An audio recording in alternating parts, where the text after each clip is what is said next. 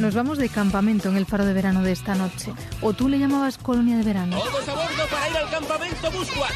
¿Sigues recordando a tus amigos de campamento? Es una choza siniestra en el bosque. No entréis. ¿Eres consciente de lo que ocurre en los campamentos de refugiados? Ya puedes dejarnos tus mensajes de voz en el WhatsApp del programa. En el 681-016731. A partir de la una de la madrugada, aquí en la SER. El Faro con Adriana Mourelos. Cadena. Dos cosas más de fútbol. Repasamos también, Paco Hernández, las noticias del mercado de segunda división. Sí, el Rayo Vallecano ha fichado al delantero Pio Bacari, procedente del Córdoba, donde el año pasado marcó 12 goles. El griego Basili refuerza la defensa del Deportivo de La Coruña.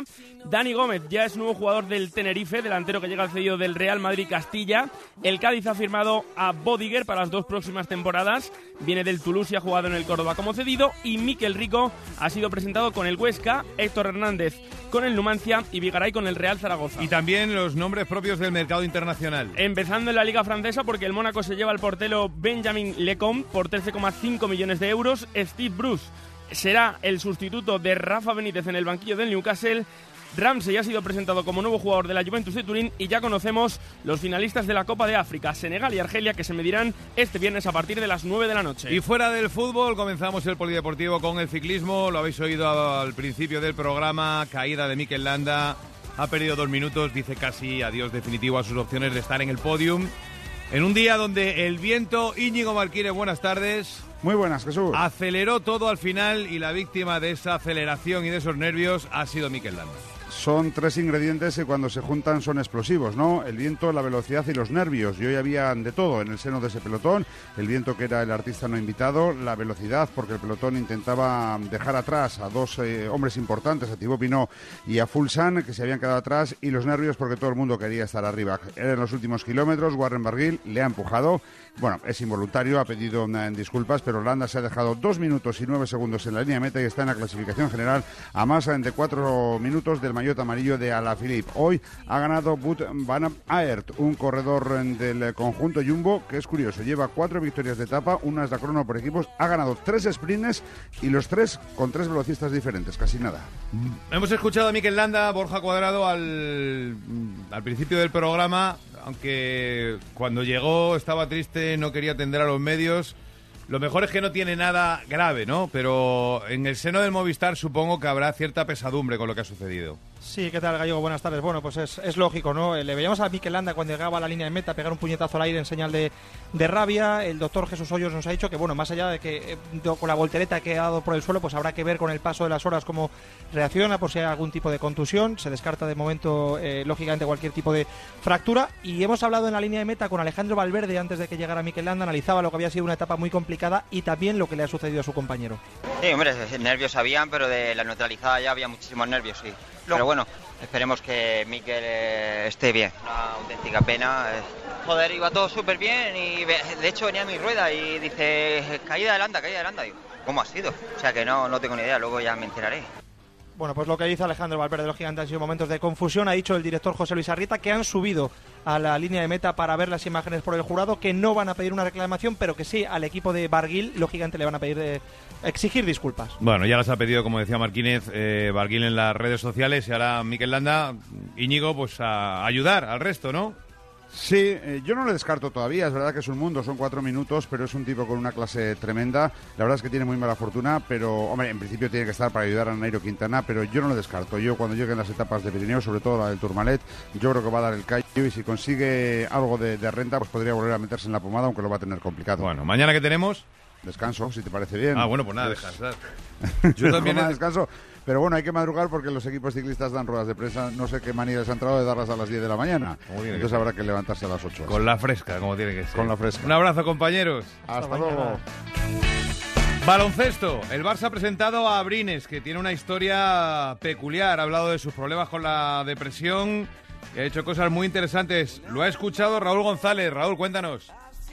¿Qué tal, Gallego? Muy buenas. Pues sí, rueda de prensa muy interesante, destacando Alex Abrines que el Barça se interesó antes por la persona que no por el jugador y es que, como comentabas, Gallego ha sufrido un proceso de depresión que ha hecho que incluso llegara a odiar el baloncesto, como explicó el propio Alex Abrines en un vídeo en sus redes sociales. Dice que volver a Barcelona era lo mejor que podía hacer, que tenía otras ofertas, pero que jugar de nuevo en el Palau era lo ideal.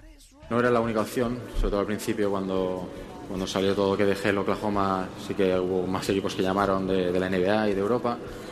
Pero bueno, eh, sí que es verdad que el, el, Barça, pues tenía el, Que tenga mucha suerte. Fichaje también en el Real Madrid de baloncesto. Gonzalo Conejo. Pues sí, Jordan Mike, pivote estadounidense, 25 años y 2,3, 2,03 metros de altura. Llega procedente del Hinky ruso y firma por las próximas dos temporadas. Llega para ser el reemplazo de Ayón. El año pasado promedió 14,2 puntos, 5 rebotes y 14,4 de valoración en su primera temporada en la Euroliga. El problema extracomunitario y la ACB solo permite dos plazas que lo ocupan Tom King y Dex. Veremos qué pasa. Es el segundo fichaje tras la Provítola. En principio los blancos cierran la plantilla ya.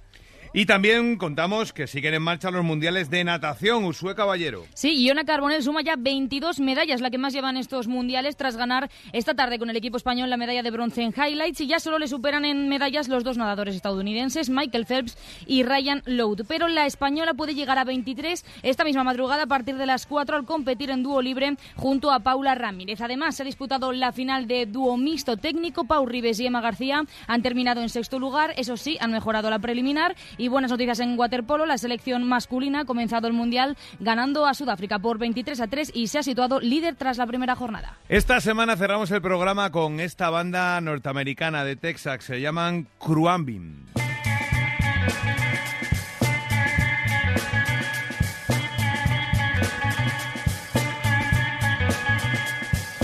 Un sonido muy peculiar de este trío compuesto por el guitarrista Mark Spear que toca la guitarra con un sabor asiático, incluso flamenco en algunos momentos, la bajista Laura Lee y la batería y los ritmos Donald Johnson. Los vimos este fin de semana en el BBK Live y tenéis que escucharlos. Cruambing.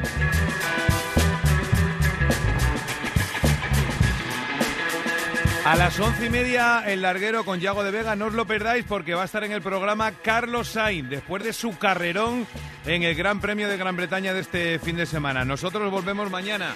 Un saludo de Gallego y muchas gracias por escuchar un día más. Adiós.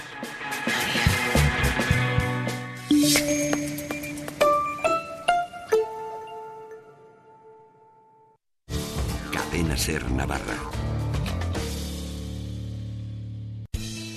¿Te han dicho que puedes ahorrar hasta 700 euros al año en calefacción con el correcto aislamiento? Ventanas Esgasa. Todas las soluciones en instalación y sustitución de ventanas y cerramientos de aluminio y PVC.